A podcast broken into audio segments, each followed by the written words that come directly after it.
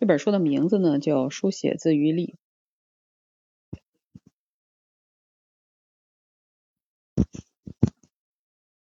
这本书的作者呢叫做周丽媛，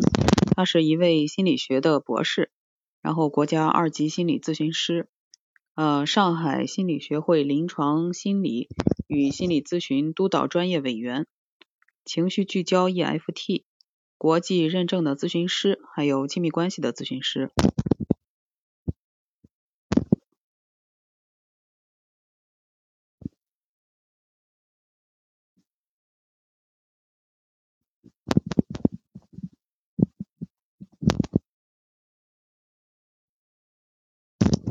我说到这本书呢，我觉得在当下这个时间特别合适，因为现在因为疫情嘛，然后大家都被呃有的地方都被封控了，然后或者是大家都被隔离在自己的家里，嗯，有的隔离在单位上，嗯，然后隔离的时间呢，实际上也其实非常长了，大概我呃我自己亲身体会的话，我们这边是已经隔离了。嗯，他所谓的这个风控吧，就将近一个月的时间了。然后这段时间呢，我就，哦，因为我是处在一个那个餐饮和呃旅游的这个行业嘛，然后受到的冲击力是比较严重的。这样的话，就断断续续的去上班，然后有的时候严重的时候呢，就直接不能上班。呃，我这一个月在家里呢，就感觉到，就是有的时候会很烦躁。对未来呢，觉得很不乐观，因为大家不去上班嘛，可能这个收入上就有所损失，嗯，然后这一块你就感觉到比较的烦躁，嗯，正好我收到了这本书呢，我就开始翻了翻，在读它，它呢在前言里面，这本书是复旦大学附属中啊附属中山医院的副院长张志勇给他写的序。嗯，他说呢，就是这个作者呢，他是提出了一种方法，然后呢，这种方法呢是说可以用书写的这种方法来缓解自己的这个焦虑情绪。然后这个张志勇副院长说呢，就是在医学上书写书写呢可以缓解焦虑、缓解抑郁，然后释放情绪压力，可以有效的提高一个人的身体健康水平，增强免疫力。啊，这些呢都是经过科学证明的。嗯，然后这本书呢主要是聚焦于探索焦虑情绪下的深层创伤，然后这就相当于找到了情绪问题的病症，然后再将心理学和书写相结合，总结出一套行之有效的方法。呃，读者呢通过书写可以靠近创伤，然后完成自愈。呃，北京大学第六医院儿童精神科的医生，然后中国心理学会临床咨询心理学林红，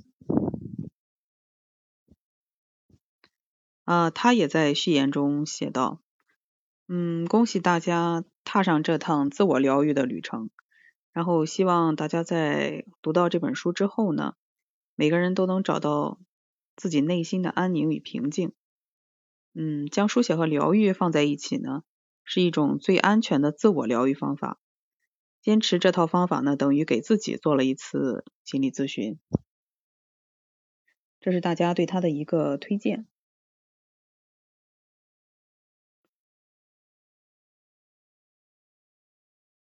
嗯，就是我是觉得呢，现在的人在这个生活之中呢，多多少少都会遇到很多的这种问题。呃，主要是因为什么呢？主要是因为现在社会生活里面呢，大家生活节奏实在是太快了。呃，我们以前的时候呢，一天之内也就，比如说古人，他一天之内可能也就完成一两件事情。但是现在呢，我们每一天生活呢，我们都可能会，呃，就是按小时来计算，就除去睡觉和吃饭和正正常的一些社交活动之外，我们每一天可能每一个小时都在做很多的事情，都是。呃，就是把时间排的非常满，然后把这个什么，嗯，啊，就把自己安排的就是 明明白白的。然后呢，这个事情呢，就是说人在做任何一件事情的时候，我觉得他出发点都是要把这件事情做得很好，都会对这个事情产生一个预期。然后大家都希望，哎，我每一件事情我都做得非常好。但是这个事情呢，不可能说是百分之百的。我觉得任何事情吧，不可能百分之百的按照我们人的预期去进行。所以呢，这个期间也可能会产生很不好的这种结果，或者说是一些出现一些意外。那在这种情况之下呢，我们达不到自己的预期呢，就多多少少会产生一些焦虑啊，或者是嗯心情烦躁啊这种情绪。然后如果如果这个里面就是你还能跟别人沟通到，或者说是怎么样的话，有可能会对对方产生一些焦躁啊。产生一些这种的情绪，这样的话就会令你的心情更加不好。所以呢，也就是说，在当下这个社会生活中呢，我们很容易产生一种焦虑，也就也就导致了什么呢？其实每个人都有一些过不去的事情呀，看不开的问题，然后呢，导致大家其实多多少少都需要进行一些疗愈。嗯，但是疗愈的这个东西呢，它需要。怎么说呢？最开始的时候，我认为它这个东西，嗯，可能需要，比如说，有的人会去找心理医生呀，或者是倾诉呀，或者说是呃找好朋友啊倾诉啊这些事情。嗯，心理医生的这个部分呢，我觉得他比较专业一些。另外呢，心理医生这一块儿，在无论在国内还是在国外，这些都是收费的。呃，有的人就是他不太好，呃，就我们。呃，不太好去找那个专业的心理医生，或者说有的是因为这个资金问题啊，就财力问题啊，没法去找心理医生沟通。呃，但是呢，还有这个朋友，啊，就是剩下的呢，我们有可能会去找到朋友，然后或者亲人之间沟通这个事情。但是就像我刚才说的那样，现在每一个人都非常的忙，每一个人都把自己生活安排的非常满。嗯，所以你在。就是跟朋友沟通的这个情况之下呢，朋友有可能他真的有时间的情况之下还可以跟你沟通，如果没有时间的情况下，他可能也会也会要么会敷衍你，要么呢就会觉得这件事情，呃，就是确实没有确实没有时间和没有能力为你解决，可能你的这种倾诉呢也会成为别人的一种就是垃圾桶，所以呢，基于这些情况呢，一是这个疗愈呢可能多多少少就变成了一件。不太好做的事情，嗯，然后但是当我看到这本书之后呢，他会给大家介绍，包括说这个出现创伤之后，呃，出就是说我们的情绪出现焦躁之后，会产生一些特别不好的后果，比如说最简单的一种体现就是我们的身体会感觉到，呃，感觉到一些痛苦，嗯，比如说。愤怒啊，恐惧啊，悲伤啊，然后这些是一些我们身体会产生的这种应激的反应。但是如果说我们长期不去管它，不去对它置之不理，那么这个，那么这个对我们的身体确实是非常不好的，呃，从而呢也会引发一些其他的病症啊之类的。嗯，这种情况之下呢。其实我们最好是能找到一种方法去进行自我的疗愈，去进行一种这个疏导也好，还是开解也好。嗯，这里呢，作者他介绍的这种书写的这种方法，嗯，他是认为呢，就是在心理学的治疗过程之中，将意识呃将潜意识转化为意识，让本人的内在冲突浮现。然后就是疗愈的开始，然后这个理论呢，他也是认为是来自呃心理学的鼻祖，呃精神分析学派的弗洛伊德。也就是说呢，进入书写之后，我们可以将自己的潜意识，将一些看不到啊、摸不到的模糊的东西，转化成一种可以被阅读、可以被理解的文章。呃，美国作家娜塔莉呢，他认为这个书写呢，被称为。第一念书写，也就是说我们在内心之中浮现的第一种念头，然后用它来进行一个自由的书写。然后它的最关键的一个点是什么呢？就是不要用散漫的状态去写，而是跟着思维奔跑的状态。嗯，就是思维走到哪儿，然后我们就写到哪儿。然后在这个过程之中呢，在这个书写的过程之中呢，我们既不要删除，也不要修改，同时呢，就是我们对这个我们所写的这个东西呢，先不指望别人能看懂，然后呢，也不要对我们进行写的这个文字和内容呢进行一种评判，就是不对自己的内容进行预判，然后只是由自己的大脑去不停的思维，然后不停的记录而已。然后有可能就是说咱们记录的这件事情，它是一件嗯不太可能就是说被世俗定义为不好的事情，或者说大家对它有一个道德的评判。但是作者呢认为，就是先不要给他一个价值的判断，只是把它真实的记录下来，因为呢这是存在于我们大脑之中的一个东西。嗯，如果是没有意义的东西呢，它肯定不会被我们的大脑被我们的大脑给想到。所以呢，诚实的面对自己的时候，呃，就可以不做出违心的事情，就可以不对自己充满了指责。哦，好的，我看麦上有两位朋友在，你们有什么意见或者想发表吗？可以给大家说一下。萨萨和十一。可以开麦。哦，我是一直在听啊。呃，多写这个自愈力啊，这个我倒没留意到。然后我刚刚听看到你这个主题的时候，我忽然想到一个问题。嗯，我以前在高高三的阶段的时候，那时候学习压力比较大，然后当时觉得心情是很就是很有点很憋堵的感觉。嗯，在那段时间，而且我觉得这个包括。家庭氛围，包括就是老师和学生之间的关系，和同学之间的关系，我觉得我都感受到一些压力。然后我当时为了抒发自己的情绪，有一天我就遇到呃跟老师可能有有一点那个冲突啊。那天回来之后，我就觉得有一种欲哭无泪的感觉，就觉得特别压力。然后那天呢，我也就突发奇想，其实我很少不太写日记，因为平时做呃说实话学业也很忙了，我也不太也没有那么多的时间去写这个东西。但是那天实在是心情特别不好，然后我就拿出一个本子，我就想着抒发性的就写了写，其实就是一个无意识的举动。但是我我就就是一种无意识的举动，我就发现，在写写了之后呢，就把自己所有的这个郁闷，还有这种，啊，反正就甚至我我觉得对谁我有怨恨，我都会给他写出来。然后我就写完之后，我忽然发现我的心情好像好了很多，确实有一种就是被治愈的感觉。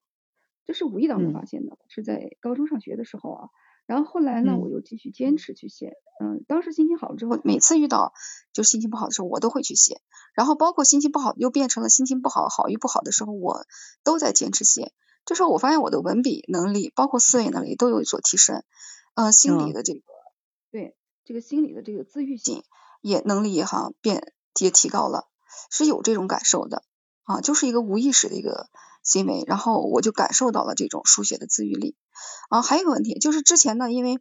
我那时候上学的时候，我是用那个钢笔书写的。嗯，现在的话，可能大家很少用笔去写东西，而是用这个键盘敲击出来的文字。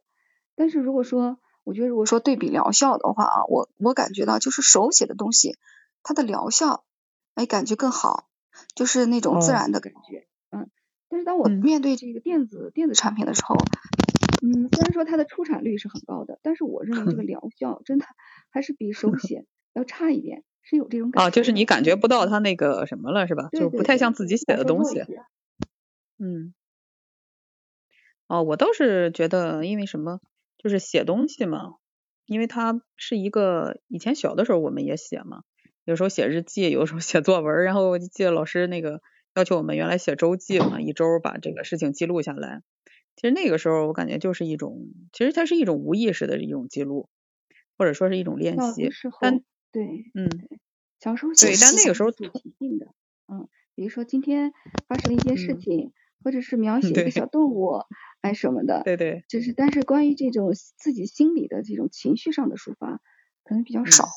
啊，都一般是叙事型的。嗯，对，那个时候其实没有意识到他可能会对自己有一种什么制约之类的。那个时候其实就是有一种就是记流水账的感觉，嗯，或者说是为了一个主。当老师布置这个作业下来的时候，你就会抵触。我反正是，我觉得我作为学生，虽然我也是个听话的学生，但是那种抵触心理还是存在的。但是也是就是去干，但是那个心态不一样的话，你出来的效果是不一样的。嗯，对，就是这样。我那个时候可能是我也写日记，然后就是从小就写嘛。但是有的有的时候，嗯，就过了好多年嘛，然后再去翻那些日记，你就觉得这个都是写的什么呀，乱七八糟的，就觉得很可笑。对对对，我那个日记本啊，嗯，因为我写了就是关于父母的，甚至写关于同学和老师的，结果那个日记本因为有一次没放好，嗯，叫我家里人发现了，我就很生气。对对，经常会有这种事有意识的不写了。嗯，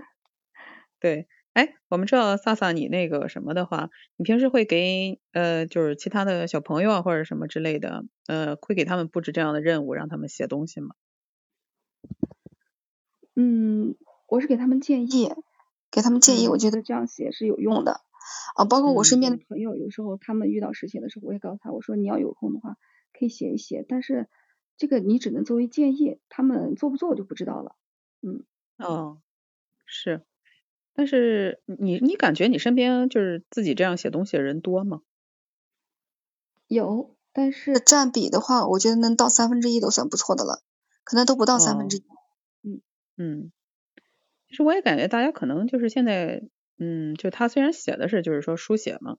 然后我感觉大家其实现在可能就是用说的方式比较多一些。就是跟别人沟通啊，然后就找个朋友啊，或者说甚至于说那个，我记得好像有以前的时候有那种广播电呃广播电台里面会有那种嗯专门的情感栏目的那种 那种叫叫什么呃情感节目 DJ 嘛，会跟你就是倾诉这种情感的这种方式，就你觉得这种说出来的和写出来的哪一种对你来说更什么一些呢？更更有更有优势一些，或者说更有意思一些。我觉得他们俩的效果不一样。嗯嗯，其实我觉得书写是一种自我疗愈，但是如果说你去倾诉的话，是有种互动的。有人跟你互动的时候，嗯，可能会你会借助一些外部的力量。但是我认为，就是说，真的出现一些问题的时候，其实，嗯，我觉得在。你的救世主应该是自己，所以说我认为我更主张就是说自愈。其实很多心理问题是自己的一些思想没有通顺、没打通，嗯，造成的。你去跟其他人倾诉，说实话会引发的问题也会很多。啊，你好了不好了，嗯，如果说你好了，其实对方如果说心态不是特别好的话，而且你也就是 我们也知道，就是防火防盗防闺蜜嘛，是不是？有时候你你 跟闺蜜聊的心里话，人家未必。真的是把你当成那个自己人，而且就说很理解你，就是真的能给你治愈，甚至有可能会伤害到你。我认为这个向外倾诉它是有风险的。嗯哦，那如果说咱们跟身边熟悉的人倾诉，我认为是对你的社交关系可能会有一些影响。但是假如我们选择跟电台的 DJ 或者是陌生人倾诉，那我们倾诉完了之后呢，没有其他的社会关联的时候，我觉得相对来说可能还比较安全。可能我会这么想，但是我也哎，还有一个问题啊，在书写的时候，因为你在这个慢慢的书写过程，你的这个思维，它会有一个就是捋顺的感觉，就是这时候你会发现你的思维很有条理性，变得很清晰，但是未必语言能达到这样效果。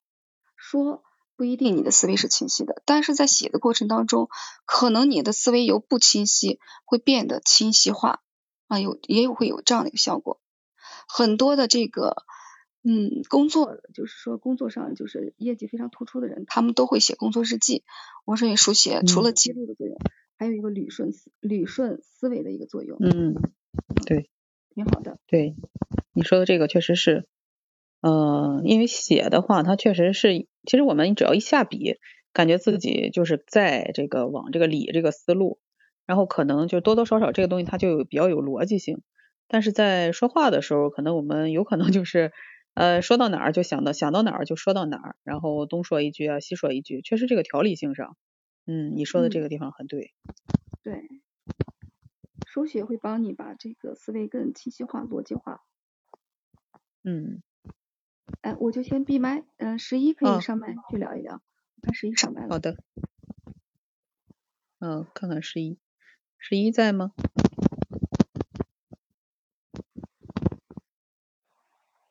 这十一上来，这会儿可能在忙别的。嗯，有可能。好的，那我就继续给大家说，看，嗯，如果十一他方便的话，嗯，好的。嗯，那十一你方便的话，你就开麦说就行。那我继续跟大家说。嗯，然后萨萨刚才说的这个事情确实是很对的。嗯，他确实也启发了我，因为我当时是觉得什么呢？书写吧，虽然是呃，书写是一种方法，然后有的时候跟别人聊天啊，或者说这种，比如说找一个这种，嗯，好的。哦，好的，我们看子月上麦，子月在吗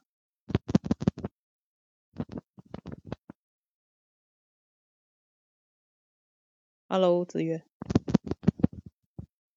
嗯，那他方便的时候开麦说就行。嗯，就像刚才萨萨说的，就是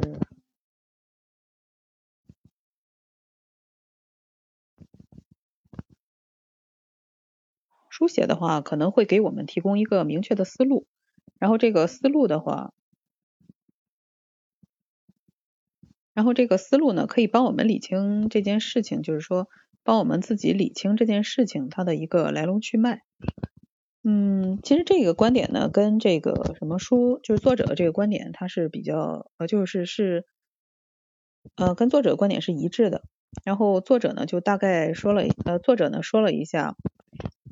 嗯，他给出的这个书写疗愈的一个阶段吧。其中呢分三个阶段，第一个阶，嗯，也就是说察觉、发现和疗愈。然后首先呢，他说就是尽量的观察自己的思维。嗯，是如何？就是说，我们把这件事情写下来之后呢，是如何从一个点跳到另一个点的？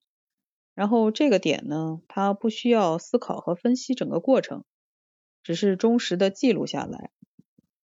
嗯，然后第二个呢，就是书写一下情绪。这个时候呢，就是有人会说啊，如果说发生了一种事情之后呢，有人会说，哎，我特别难受，哎呀，我就是很不舒服。但是呢，其实这种难受呢，它有很多种。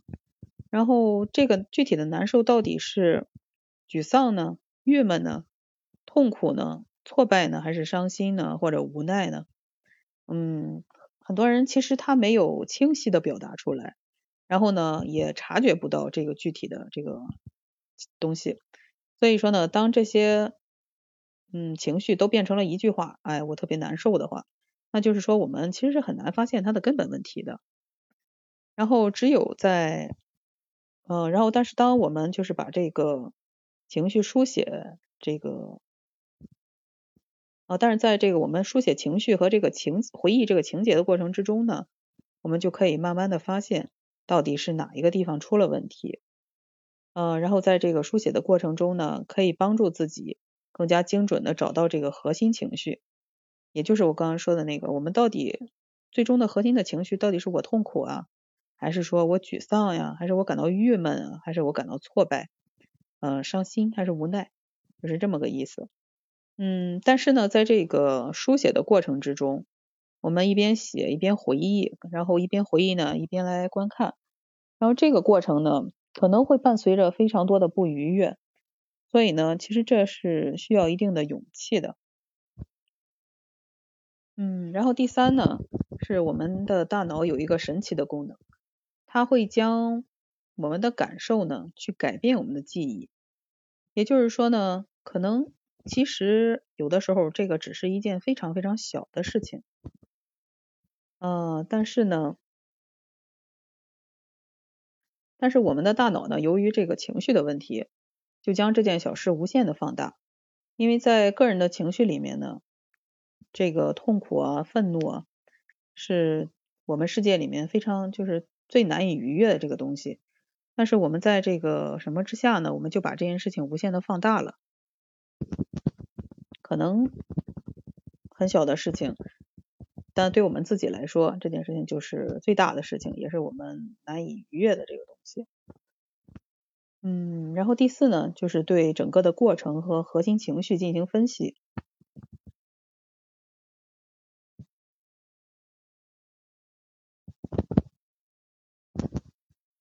嗯，比如我们为什么会产生这样的想法，或者为什么。就是这个人是这样一个人，呃，然后我，嗯，我们自己呢，就是每次陷入到这种情绪之后呢，我们就会觉得自己是一只孤独的小船，然后这股情绪呢，就是如海水一般的汹涌的会扑向我们。呃，我看班上有一位朋友，呃，这个遇见大鱼朋友，嗯，你如果有什么话说，可以开麦。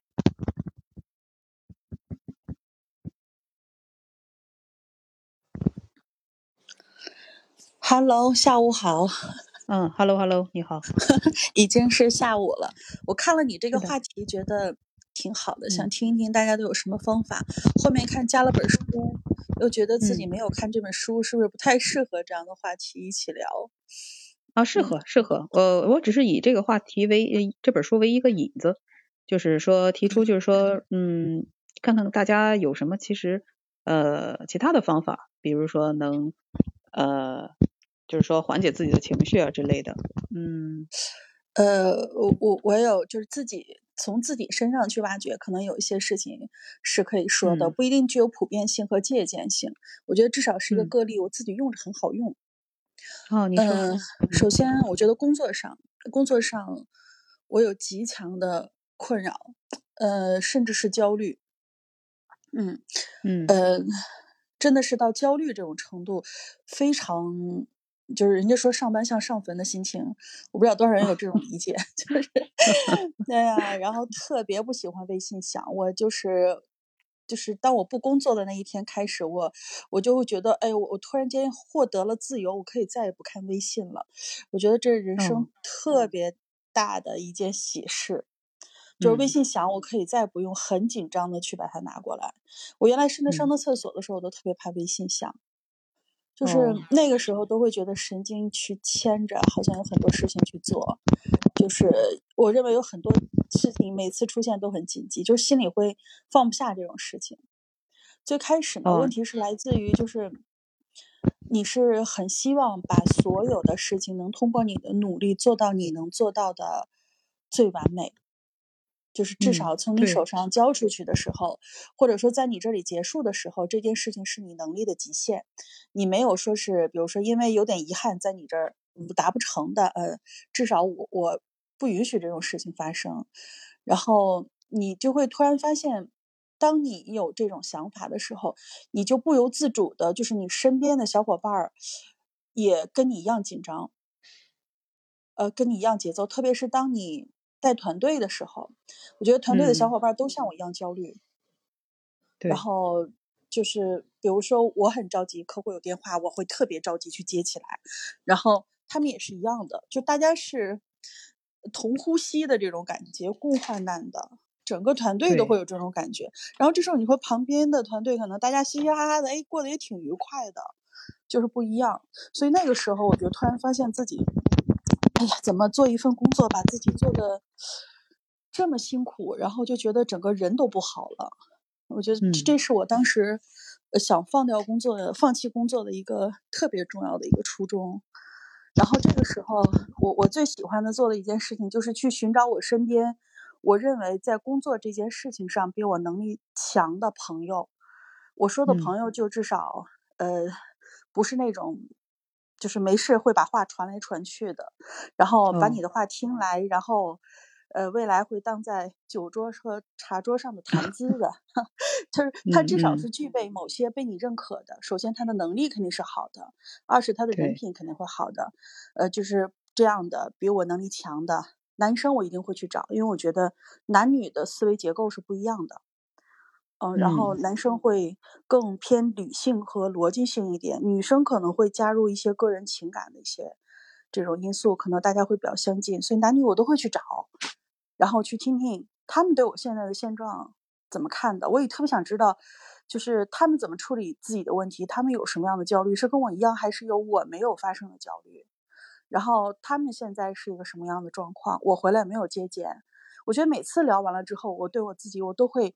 安抚一段时间，就是让自己在这段时间相对放松。但是你说一下子顿悟出来，不能，因为我的这些是长期以来积累起来的，不是啊骤然爆发的疾病，它是个慢性病的关系。所以我我那个时候就特别逗，我就说，哎，来约个下午茶，他们就乐，怎么了？最近心情又不好了？我说不行，就特别想聊聊，就至少想那个下午的时候想放松一下。我觉得这对我来说是个特别特别有用的一件事情。对，因为我觉得我听你的这个描述吧，我感觉你可能是这个就是对自己的要求比较高一些。因为有的，你就就是说有的完美主义者嘛，他对这个任何就是经过自己手做的这个事情，一定都非常希望自己能做得很好，然后就是不太希望这个中间发生一些什么问题，然后这样的话就很容易产生焦虑的情绪。但是其实我认为是没把这件事情搞明白，就是一件事情你做好。就是说，你在内容上、在文字上、在格式上做好，和大家认为这件事情你做的很好，是两个维度的事情。哦，是两个领域的事情。就是你到底是追求的是。呃，这件事情的结果很好，还是说，哎，可能结果有点不完美，但是过程大家都觉得很好，很尽力了。就是你到底要达到一个什么样的目的？其实任何事情在过程中，当它有变化的时候，你就随之变化就可以了。你知道你最重要要维护和完成的那件事情就行了。是慢慢，就是人家说是痛苦的经历，然后慢慢开始理解和懂得的。所以现在不抱着那种完美心态去完成每件事了。嗯嗯。呃，就是尽力去做。不辜负彼此的时间，但是懂得适可而止，懂得什么叫止损，然后让大家快乐的结束，就是有信心的开始，然后在合理的时间快乐结束。我觉得这些事情是真的是一天一天自己累积出来的。嗯，确实是。然后我觉得另一个维度可能是，比如说家庭生活。然后家庭情感方面的这些事情，呃，我同意刚才的，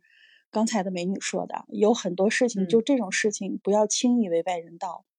因为工作事情和家庭事情它是形态完全不同的。因为工作是这样，它不，它不一定伴你一生，就是这工作你可能干个五年、十年，甚至干个一两年，你可能换一个工作，换一个环境，那大家对你的认知啊，那是你之前的事儿，现在你不一定这样了，但是你家庭生活的。成员是不会随意变换的，嗯，对。啊，它只能增加和消失，它不会说中途我换一个，啊，那么在这样的时候，你小心跟别人去沟通这件事情，因为就是这个事情会变成你身上的一个标签和印记，然后大家会时不时说，你说她跟她妈怎样，她跟她老公怎样，她跟他们家孩子怎样。对对对，经常会产生这样的，这个在工作之中经常会听到这样的话，有可能大家把别人的事情还当成一个谈资了。嗯，就是很容易这样，所以就是讨论家庭生活的时候，一定要谨小慎微。就是如果你真的碰到你解决不了的困境和问题了，那么你就一定需要有人这个时候来帮助你解决这件事，而不是这个情绪。那这个时候你可以求助人，但是你要分析一下，你求助这个人有没有能力帮你解决。嗯，对啊，如果就是只是要解决情绪的问题，那我建议先跟自己对对话，先从先先跟自己聊一聊，先从那个情绪里面沉沉淀出来，然后想一些别的，然后再想想自己下一步要怎么办，就是冷静三思一下再决定。我其实挺怕闺蜜之间那种 无休止的那种。聊的，我特别怕听闺蜜之间聊天的话题，就是，哎呀，我觉得越听越不想听，越听越觉得我不是要对付我婆婆，就是要对付我小姑子，然后就，就是因为家里的事情大概都是这样，要不就是对付老公嘛，呃，就对付孩子的还是觉得蛮有乐趣的，因为他可能就是一个两代人之间的一个幸福战争，但是除了对付孩子以外，对付其他人都都是不幸福的，都是占有。带有战斗意味的，嗯，所以呃，我我们之前也有，我们三个人关系很好，是因为我我不跟他们两个生活在比较近的距离里，所以见面的机会也会比较少，然后他们两个人聊的就会比较多，然后我就会发现，我其中一个闺蜜的老公就是不太喜欢跟我们一起聚会啊或者什么的，然后有一次我就问他，就是瞎聊嘛，然后他他就是觉得他觉得闺蜜在一起干什么事儿一点不起好作用。啊，我就我就没有理他这件事情。后来他们又发生了几件事情，我就参与了一下，因为我觉得这件事情发生的已经很过分了。嗯，就是我觉得对一个人会对一个家庭的稳固性已经不产生正面积极的作用了。呃，然后说完了之后呢，他就跟他老婆说，说以后有什么事情还是可以听听我的意见的。然后我就问他，我说我和那个人的意见有什么不同？他说他们俩反正每次见完面回来，我们都会吵一架。然后就会家里都会越吵越厉害。我想这种闺蜜之间的吐槽就很可怕。嗯，就是她没有从另一个角度去帮你解决问题，然后她可能会让你很多家庭问题又滋生了。这更多的是啊，你你说一句不好，我可能就附和你一句。我要要是我，我怎么怎么样，如何如何的。嗯，我觉得这种对是另外一个事情，这种比较适合自己的事情，先自己想清楚。嗯。是这个，有的时候闺蜜的话，她可能给出的，嗯，不是一些正向的意见，有可能她会帮着你一块儿吐槽那个人，或者说她带入到她的一些其他的这种情绪里面。嗯，我就是我要是碰到就是这种硬核方式对话的闺蜜，我我会立刻把她列为永远不会跟她沟通我家庭情绪问题的那一列里，她一定是在我其他事情里可以沟通的对象。嗯。就是我特别怕不解决问题的人，就是如果你情绪很烂，这个时候就特别想找人发火，然后特别想找人说说，那你就去找那种可能从心灵上让你会觉得很温暖的人，就听他说说就好了，他也会真的是帮助你说一说这事儿就完了。但是他他不会给你解决问题的实际的方法，他也没有这能力，他就是这类闺蜜，就是跟你呼吸与共，但是。不不会对你下一步有任何帮助和贡献的人，你一定要知道他是这类人，所以他给你的主意你要选择听或者甚至不听，就是他把你的情绪解决掉就可以了，你最终还要通过自己去把这件事情完成。对对，你说的这个事情特别对，就是无论呃无论就是说别人怎么怎么说怎么理解我们也好，其实最终解决这个问题的还是我们自己。如果我们自己长期陷在这个情绪里面走不出来的话，这对，就是说对我们呀，对别人其实都没有，嗯，都没有什么好处。尤其是比如在家庭里面，你说了这个事情之后，你你必定会影响你的家人，你必定会也会影响他们的情绪。你如果长期就是这样说说说的话，可能有的那个什么，就是为什么夫妻之间发生了一些问题，然后老公就就总会说，哎呀，你怎么你怎么有那么多的，就是说这个意见和抱怨或者之类的东西。呃，这样我感觉确实不太好，不如说是，对，不如说是把它自己写下来，然后自己看一看，有可能反复的，就有，也许有可能还会消化了。啊，我我特别羡慕，就刚才你们在聊的时候，我其实挺羡慕你们可以用文字跟自己沟通的人。就是有什么事情愿意把它记下来，然后用这种方式来整理自己，然后再去回味自己整个的思考过程啊什么的。呃，嗯，这这是这是我还是在我年轻的时候会做的事情。我说的年轻的时候，可能是在上学或者刚刚毕业的那一会儿。嗯，因为因为那个时候觉得跟自己深度对话是是一个很厉害的事情，就是而且就是这样做了之后，一定会成长非常快。然后天长日久以后，呃，我我我可能更偏沟通型的，就是跟谁有问题就想办法跟他沟通开，就是在这个淤处把它化解开。啊，对对，其实应该化解，因为不化解的话，我觉得积郁在心里面更不好。呃，我有一个那个表弟嘛，然后他这个我们其实都没感觉到，他三十多岁了嘛，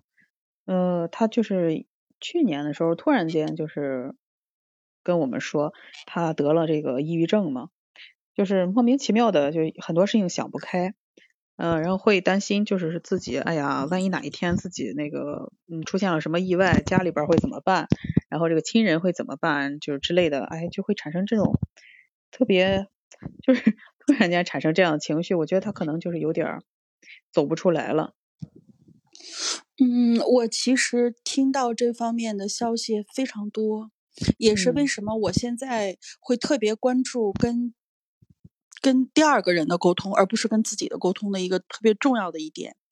就是现代人的焦虑比父辈们要多了很多倍，然后我们的焦虑就会不由自主的传染到下一代，就是这个孩子天生下来他的焦虑指数就很高，他的起点就很高，再加上他在增加一些他的社会生活的一些问题，就是这类孩子的问题也会很高。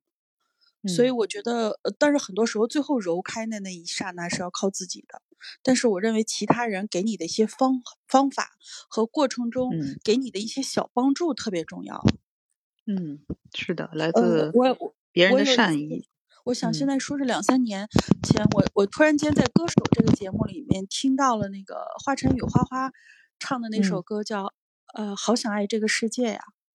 嗯，我当时，哎，我当时听了。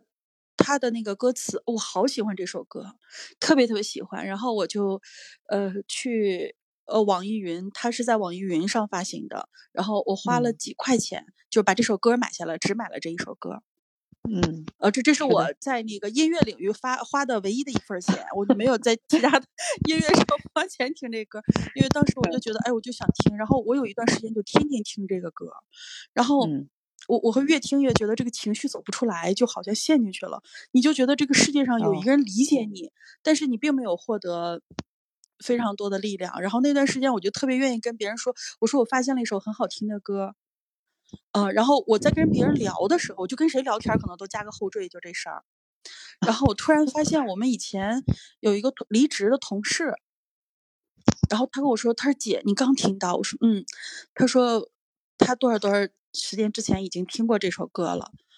呃，然后我说你觉得他写的好不好？他说还好吧，他说能写出了一些心情，但是也不完全一样。然后他说，他说他其实就有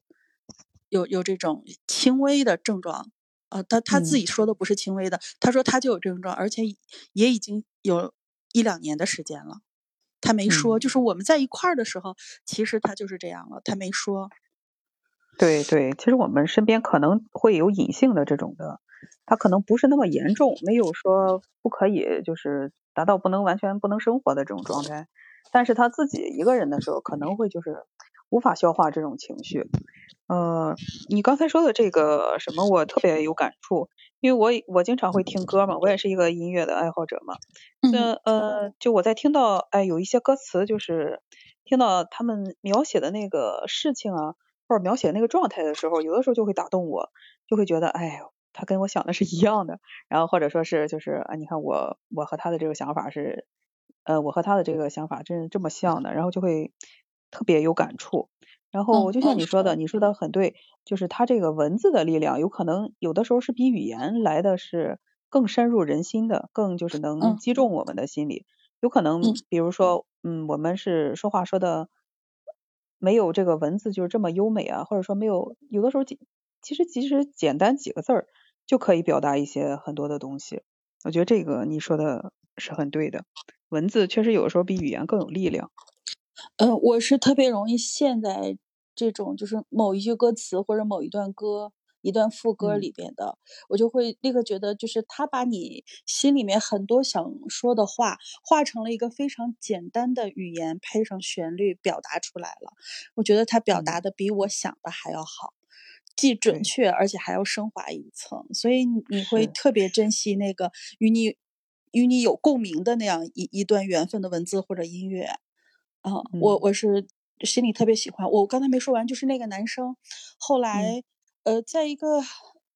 呃，我不记得是什么日子了，反正是一个夏天，我突然就接了一束花，呃，因为我我是就是经常办公室摆花的，然后我突然接了一束花，然后那上面就是有一张卡片，上面写着 From Batia，然后我当时还懵了一下，我说不是芭提雅来的花是什么意思？然后我在朋友圈就发了一下，我说下午收到了一束花，啊，然后他就回我了，他说姐是我送的，嗯。我就当时愣了一下，是我没有想过是他送的，因为他没有跟我说。我问他为什么，然后他后来说是，他说为什么？是因为我们公司有一年就是不会举行员工的旅游，但是有这笔经费，说看看大家要那个去哪儿。然后当时我就说了，我说我们部门那公司给的钱不够，我们部门自己补。我说我们要去泰国。啊，然后我们就跟另外一个部门我们组了一下，因为人比较少，我们就组了一下。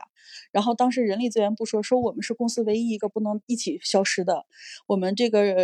还有怀孕的孕妇，说我们想就分开几个团队走，说你们愿不愿意加个人？我说可以呀，所以我们当时收留了他，因为他刚好是负责我们这个板块的招聘的，我们也很熟，所以我们就一块儿去了。就当时在那儿。呃，我觉得玩的很好，但我不觉得这是一个什么特殊照顾，就是一个缘分在一块儿。但是你知道这件事情在他心里是个很温暖的事情。我我就是那天他就跟我说了一下，说当时去芭提雅的这件事情，就对他的邀请和整个在泰国的那几天玩儿，呃，他都他都觉得特别开心。就是一个你没有关注的事情，其实在他们的心里面获得了那样的一个种子。我我我这件事情我很高兴。是我。我一直觉得，我一直觉得真的是这样。就有的时候，你可能一个不经意间的，你觉得很普通的一个举动，它就会给别人带来一个，就是就好像给别人打开了一扇窗，然后让别人感受到了特别多的温暖。然后有的时候，其实我们自己也是渴望，就是比如说陌生人给的这种传递的这种温暖。所以就是特别希望，嗯，就真的是就是大家都能和谐一些，少。少一些这种人和人之间的这种摩擦，能多理解别人，能多释放一些善意。这个其实也是你你说善意这个词，我特别特别赞同。就是会褪去一点自己的戾气。我我觉得很多时候不要把那个戾气放的特别重，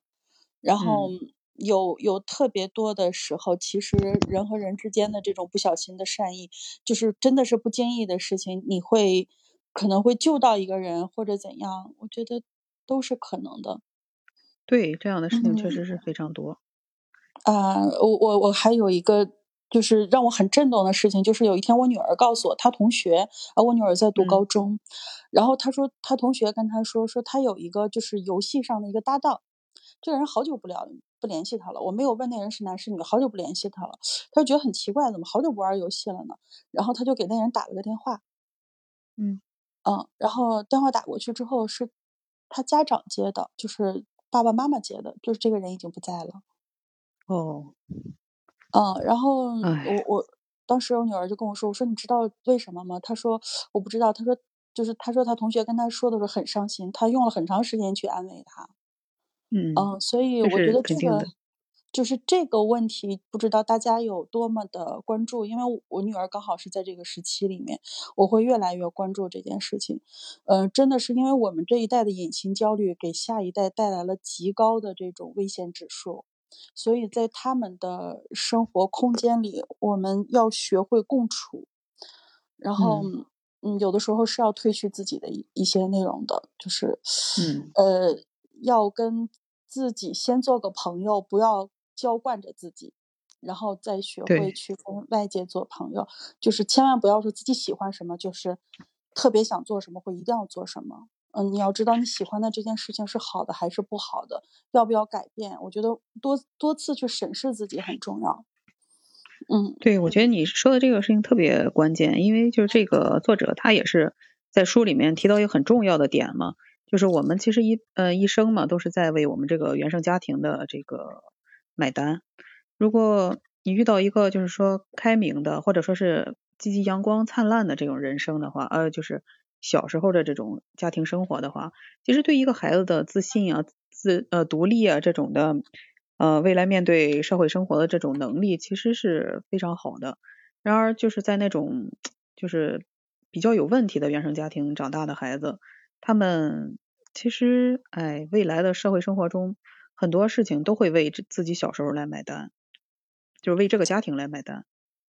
呃，会的，你，你就是你会发现，是在一些处理问题上，甚至是在一些我们特别不不经意或者没有关注到的一些小的问题上，都是完全不一样的。你会他们，你会发现，就是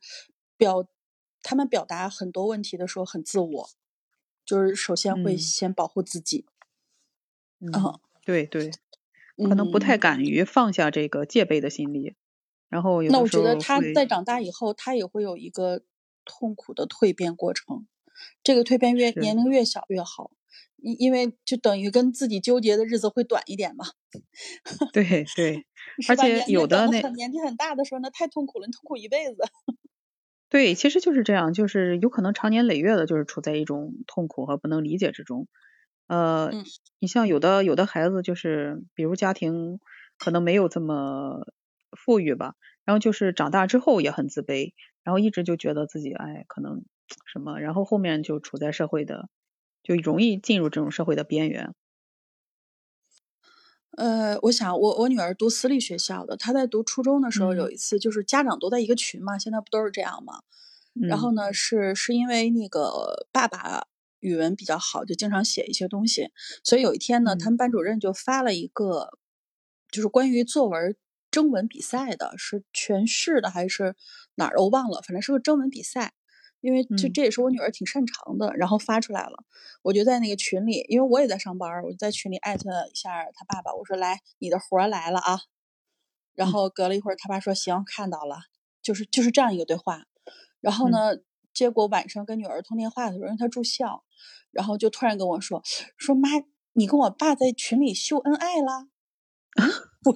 我当时就懵了一下，我说嗯，我说什么时候的事儿？因为你想想，这家长们都不认识的。就只有家长会见一面，谁都对不上谁的，因为就本来就那么几年，而且他们私立学校的孩子是转来转去的，所以我就当时就懵了一下。然后我和他爸就共同去审视了一下我们的对话记录，发现那天我们俩只说了这一句话。然后他说他们同学，他们同学有人潜伏在那个群里，然后就说说，哎呦，你爸你妈在家长群里秀恩爱哟，那个互相聊对话，等等等等，就说了一堆。呃，那我就。就我就想，这这这孩子们真是无中生有，就就愿意调皮。后来我会发现一个问题，就是他的很多同学，就是嗯，就是首先单亲家庭的比例比较高，嗯，啊，很多都是单亲，就是有钱的家里，对，这是个单亲是比较正常的啊。然后第二个的话就是，呃，就是即便不是单亲的，就是父母之间感情或者叫沟通比较少的非常多。就是比如常年看不见爸爸，常年看不见妈妈，然后爸爸妈妈对他表达爱的方式就是给零花钱解决问题的这种也很多。嗯，对，啊，然后就是我觉得就是这种沟通对孩子来讲就是一件特别重要的青春期的事情，他会通过这个去了解一个家庭的模样，然后父母间那些和谐的样子应该是什么样的。对，我觉得大家都要注意吧，就是做父母的有的时候。不要太任性，说什么我为了孩子要维护这个家的一些完整，但事实上可能也没有做到吧，至少从孩子获取的信息上没有做到。嗯，有的孩子就会过于保护自己。对，这个确实是一个一种缺失。有的时候其实并不在于说那个钱多钱少，家庭这个氛围有的时候，哎，确实是一个挺严重的一个事情。嗯嗯嗯，那我觉得有点说跑了，我我还会 回来，别把你的题跟跟你突然聊到这些事情给你聊跑了。嗯啊，没关系，这个呃，我深刻的认为会跟自己对话的人，呃，其实是需要很强大自我反省能力的。啊，就是你最终能通过跟自己对话把问题解决的人，我觉得他的个人能力是很强的，不是人人都能做到的。但是学会跟自己对话，其实是让自己从暴躁到冷静的一个很好的过程，就是让自己给自己降个温，先等一等。就你不具备这个本领，但是你有这种意识，让自己稍微沉静一点，再去做决定，再去说话，是很好的。对对，你说的很对。其实这个方法呢，就像你说的，它可能是一种能力，在一开始的时候，我们可能不一定马上就能具备这种能力，但是。作者他想说的这个方法呢，就是说人们可以试着用这种方法，就是先开始，然后呢一点一滴的积累，积累到自己成为一个足够强大的人，这样就不会被困在一个负面情绪里面走不出来。然后其实可以去追求一些特别好的生活之类的。嗯嗯嗯嗯嗯，OK，非常感谢给我时间跟你聊了这么久。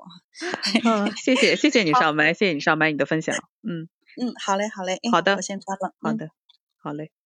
嗯，麦上还有，我看麦上还有其他小伙伴，呃，有这个九万九，还有有声的新鱼。嗯，你们两位有想分享的可以开麦。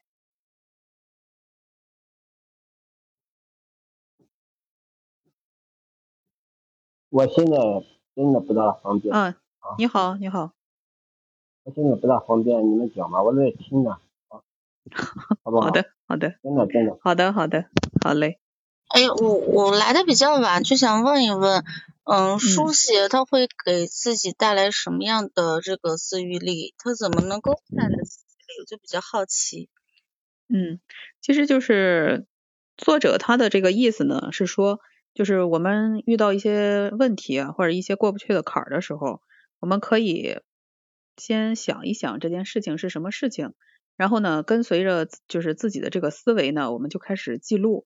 嗯，然后一边写呢，就一边记，呃，不，就是一边想呢，一边写，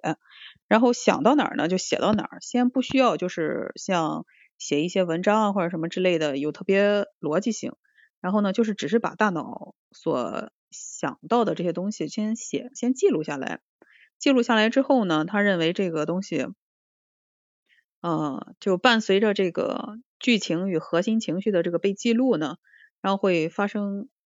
一些情况就是对应的对应到这个我们的身体会有一些反应，因为我们在回顾这件事情的时候，因为我们肯定是有情绪我们才写，如果没有情绪的话，我们可能就压根儿不会去，嗯，就特别特别纠结于这个事情，因为肯定是我们纠结于或者纠缠于这件事情，我们才会把它写下来。然后当我们在写完之后呢，或者说在书写的过程之中呢，有的时候就会哭泣啊。或者是撕心裂肺啊，就是嚎叫呀，或者说是有的人是会无声的流泪啊，或者是沉默不语，嗯，但不管是哪一种情况吧，这就是我们边写边发生的这种自然的反应，呃，然后之后呢，就是作者意思是说，我们写下来之后，这个相当于，其实我感觉相当于是什么呢？就是对我们发生或者纠结的这件事情进行一个复盘。在这个复盘的过程之中呢，我们可能会呃看到，嗯，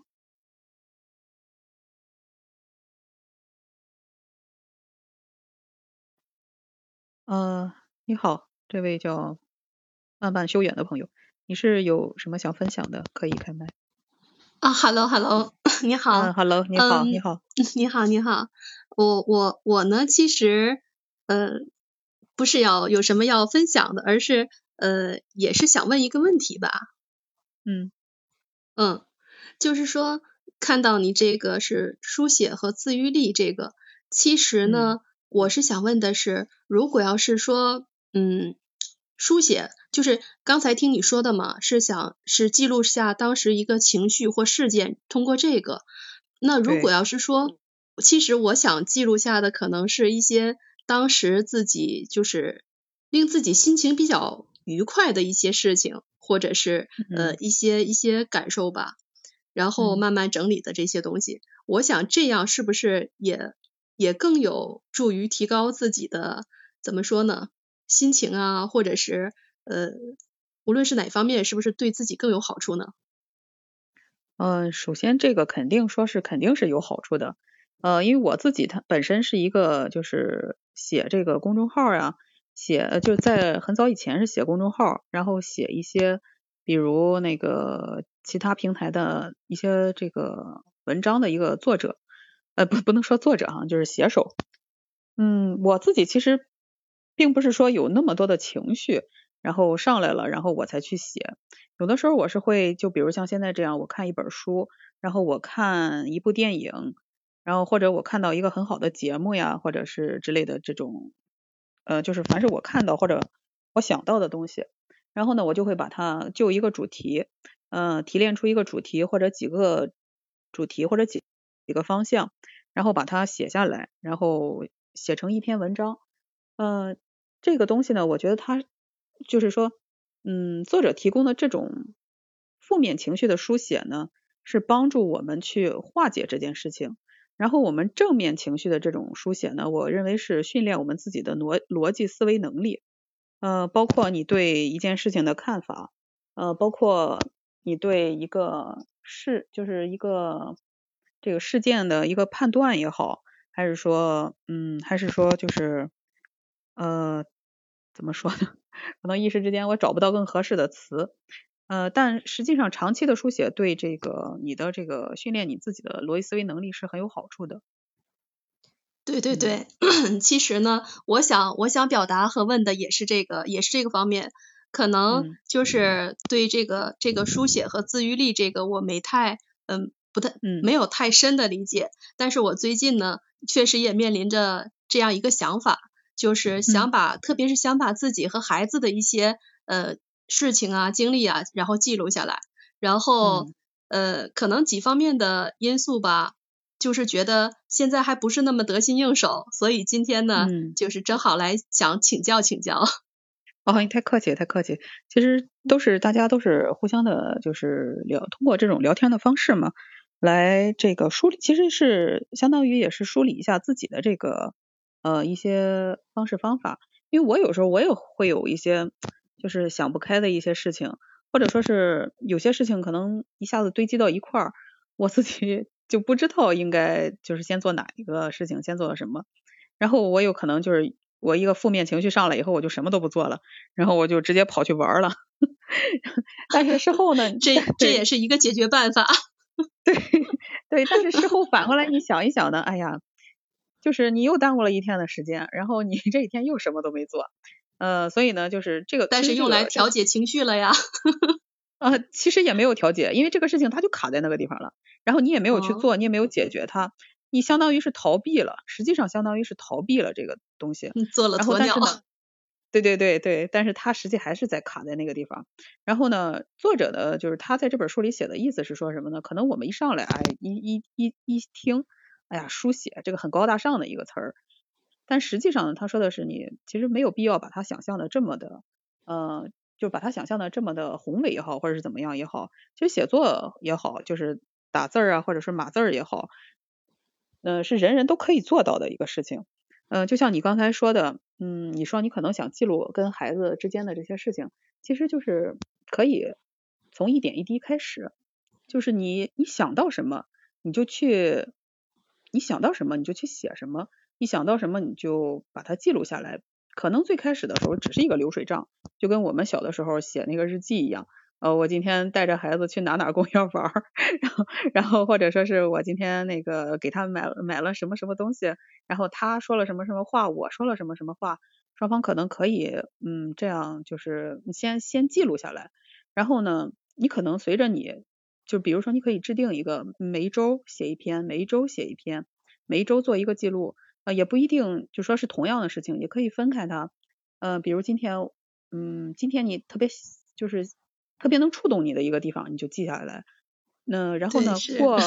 对，然后过一段时间，比如过一个月或者过半年，你把它重新拿出来，然后自己复盘一下，自己看一下每一条每一条，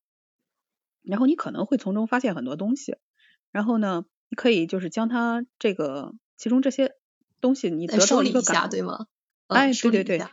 对，梳理过后呢，你可能会从中得到新的一些点。或者说是什么呢？你可能会发现一些综合的一些，对，对主题，你可能会发现他们一些共同的地方、共通的地方。比如你可能会发现，哎，孩子可能对哪一个东西特别感兴趣，他每周他都可能想想问你，哎，我我我我想要去做这件事情。然后呢，或者说是什么呢？你会发现他可能很不喜欢你的一个说法，你跟他沟通的一个方式啊，或者是什么的，因为他可能会会跟你吵起来啊，或者说冲你撒娇呀，或者是之类的。然后从就通过你的这些记录。你发现和他呃发现他的一些特点，然后呢，同时发现你和他相处的一些这种关系，呃，然后从中就是提炼和总结出你自己觉得特别有意思的一个地方，然后其实这些地方呢，你就可以把它嗯，就是再分享出来，就相当于过一段时间呢，把它总结复盘再分享出来，这样呢，长常年下来之后，你可能就是真的能总结出一套你和孩子就是独特的这种相处的方式。或者说你跟孩子就是，嗯，就是你属于你自己的一些东西，是这样。对对对，现在呢，我只是一个初期的感觉，就是感觉，呃，随着孩子的长大吧，他的他有自己的思想了，他甚至语言表述的时候，他有的时候突然就会说出一些很有见解，有的时候也很有意思的话，然后呢，呃，细想一想也挺值得深思的。只是呢，嗯，可能平时这些就是。如沙流过了，就随着时间就过去了，没有没有珍惜它。现在呢觉得，哎，你说这个是个好办法，就像流水账一样，我可以一点一滴的先把它都记下来，然后呢，就是每天码个字儿嘛，可能每天呃一两百字，或者是把这件事记下来，像记日记一样。然后呢，可能到一定时候的时候，我可以复盘一下，复盘一下的时候，呃，把这些好玩的东西啊，或者是呃当时的心情啊串联起来，这个可能就是自己总结的一个不错的主题的题材。对，就是这样，就是那句话就叫什么？有一双善于发现的眼睛。其实有的时候并不是说我们我们做不到，我们写不出来。只是说我们可能在一天一天的这种生活之中，积累的忽略了，啊，对对 对，我们就忽略了有一些很小的点、很细微的一些事情，可能就忽略了。呃，包括你说，其实他说的这个书写呢，就像刚才那个我的那个好朋友萨萨他说的，他可能更喜欢用钢笔，就是去写，他可能那种更有触感，然后更有这种真实的这种，嗯，这种是是是，我也有这种感觉。我现在 甚至就是呃给给孩子们上课的时候写一些教案啊什么的，我还是用笔书的，很少用电脑，觉得写出来这个质感更有质感。对对，就是说你用你自己喜欢的这个方式去记录就可以，其实不需要考虑它这么多的，考虑它这么多的这个必要的这种形式。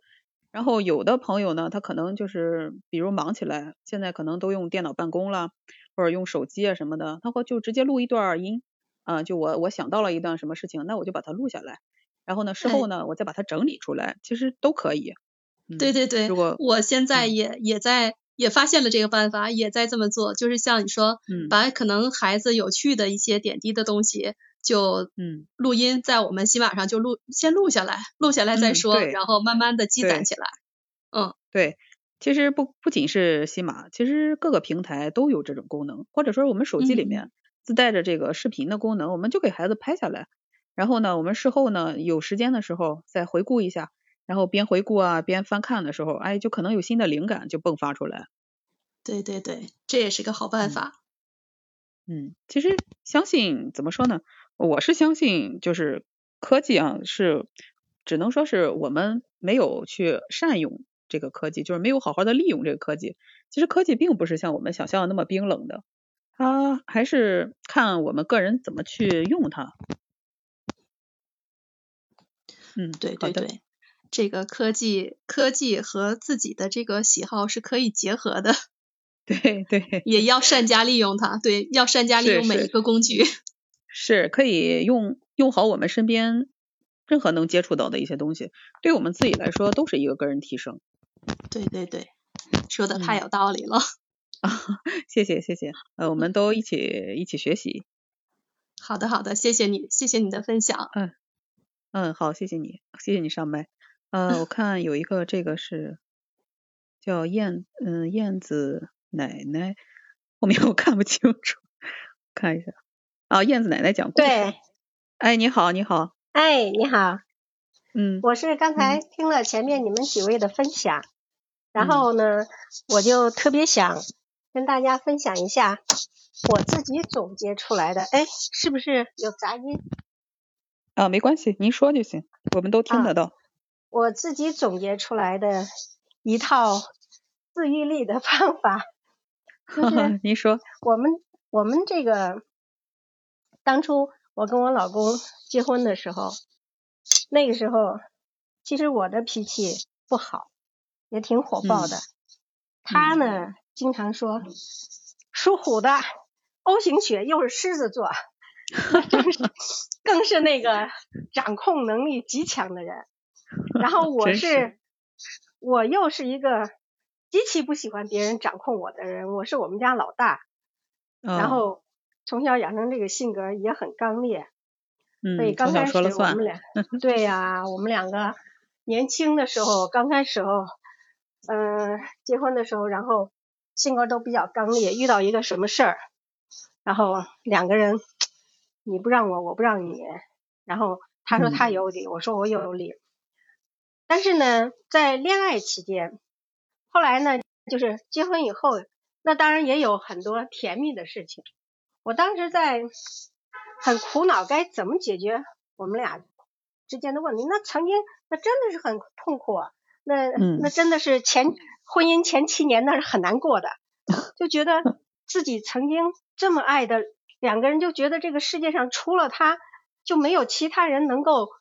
能够让让我这么倾心的了，怎么会走到这一步？那经常问自己怎么会走到这一步？对，后来我就后来我自己就我喜欢写日记嘛，嗯，我们那个时候电脑还没普及呢，那就是。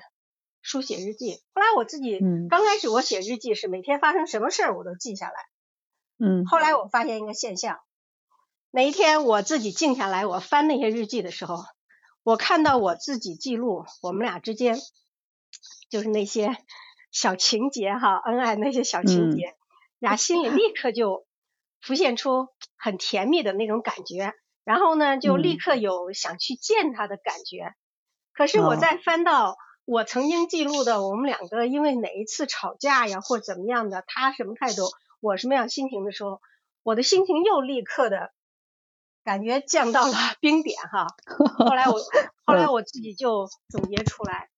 我以后写日记，我只记录我们两个之间最幸福、最快乐的事情，哪怕点点滴滴的小事儿。比如说他今天，我今天正想着在单位没事儿干，我正想着哎到哪去的时候，他就会打过来一个电话，哎今天天气不错，咱们俩去喝咖啡吧。呀，我顿时就觉得好甜蜜啊，我们两个一下子就心有灵犀了。然后就类似于这样的小的事情，我都全部都把它记下来。后来我就发现呀，嗯，我自己总结出来的就是嗯放大你的幸福。忽略你的痛苦，然后慢慢的哈，慢慢的的的确确是，呃，不管生活中发生任何的事情，争吵啊什么的，这个时候只要一翻自己曾经记下来那些幸福的点点滴滴哈，真的内心里边就会浮现出一个能让你 继续过下去的那种力量，真的，因为那是很甜蜜的。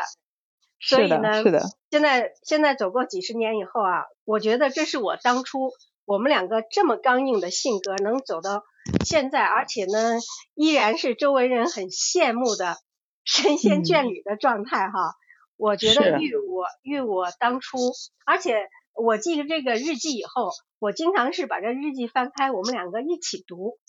我说你看咱们两个什么时候干过什么，在我这儿记着呢。呀，他也可高兴。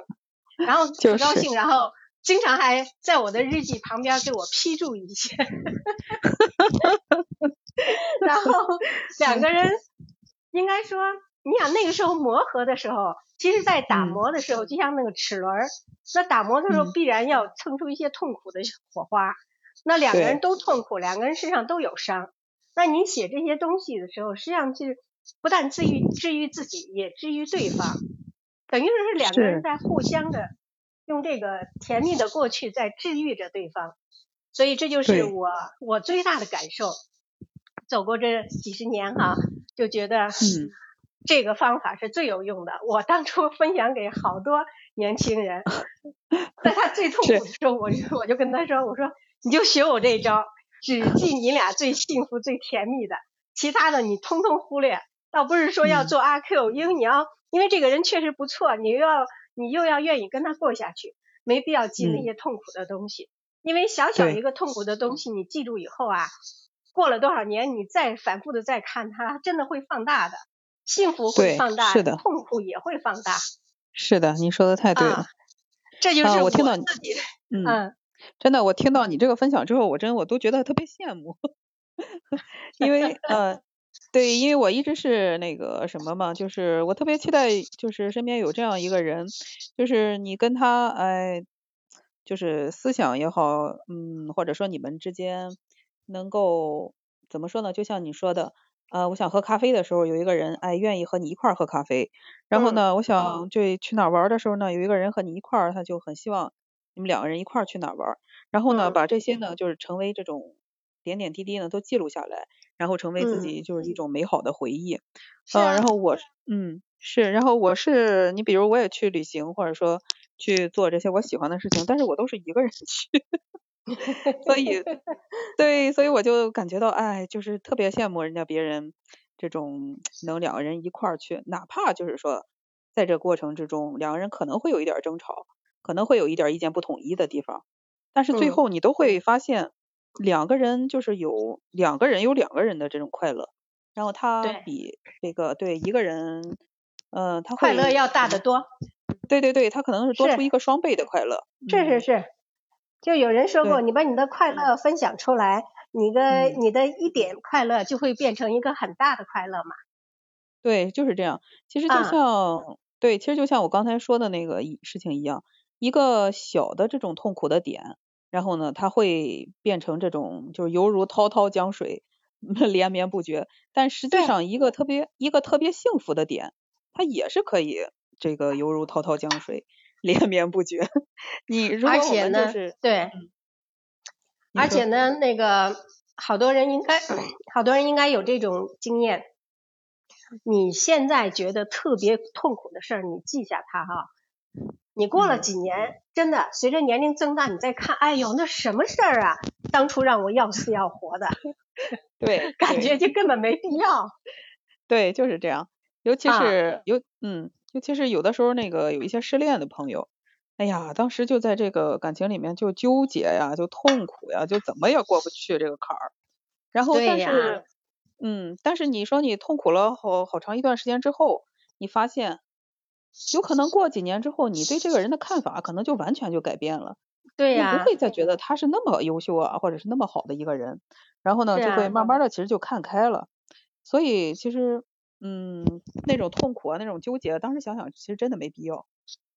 就是，所以，但是你你要是把你当初一一丁点的幸福放大以后啊。这个幸福就就会一直萦绕在你的生活当中，那种，然后这种快乐也会一直，真的是一直跟着你，所以呢，就会让你的生活越来感觉越来越好，真的这种这种心情，所以我给好多人都说过，他们都说，哎呀，你你的你的这个呃，你们两个感情真好，然后我就告诉他，我说我告诉你，幸福真的是自己创造出来的。不是 天生的，真的是自己创造出来的。呃，您说的太对了。对呀，你比如说啊，我喜欢去喝咖啡，我喜欢去吃牛排，但是他不喜欢，我可以带着他呀，我带着你浪漫呀，我带着你去吃西餐呀，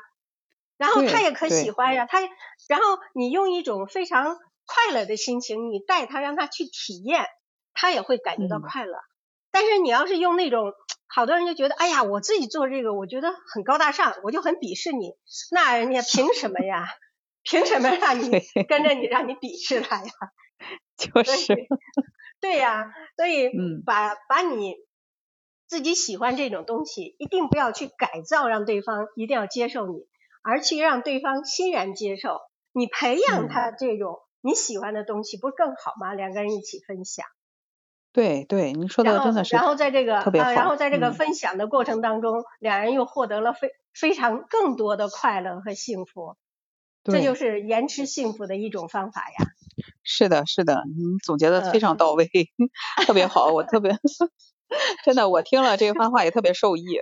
嗯，所以我就给大家分享一下我这一段 这一段心理历程吧。好嘞，好的好的，特别谢谢您，特别谢谢您。嗯，好，再见啊，嗯，好嘞。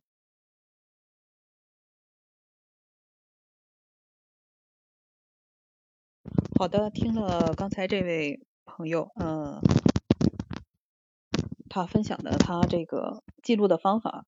呃，让我觉得就是对我也好，对直播间的朋友也好，都真的是受益匪浅。嗯。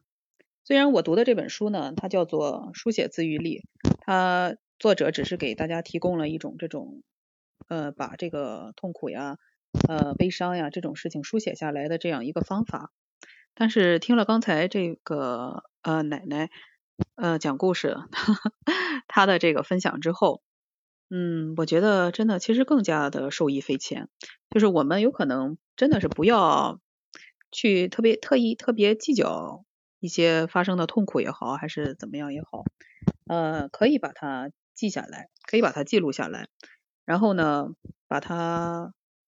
在这个痛苦的事情把它消化掉，然后呢，甚至于可以，甚至于可以说什么呢？我们把这个痛苦的和纠结的事情呢记录下来，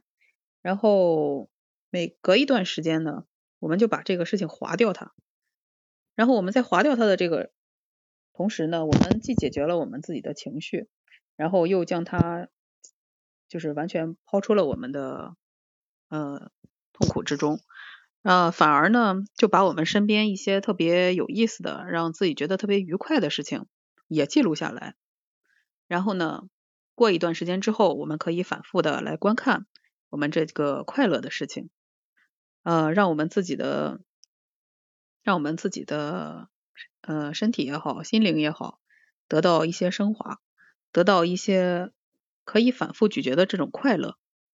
嗯，其实人的生命是很有限的，呃，也就这么几十年。但当我们反复的去咀嚼这种快乐的时候，有可能我们的生命会更加快乐，然后这种幸福感会被放大。我特别希望就是大家都能够。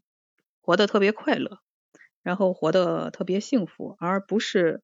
纠缠于一些嗯特别痛苦的点、特别痛苦的记忆。呃，走出你生命中的阴霾吧，然后遇到一些特别美好的地，嗯，遇到特别美好的方面。嗯，好的，那今天的分享就到这里，特别感谢大家的关注，也特别感谢大家的发言。嗯，谢谢大家。呃，千古爱雅在山东济南，祝您喜乐平安。嗯，拜拜各位。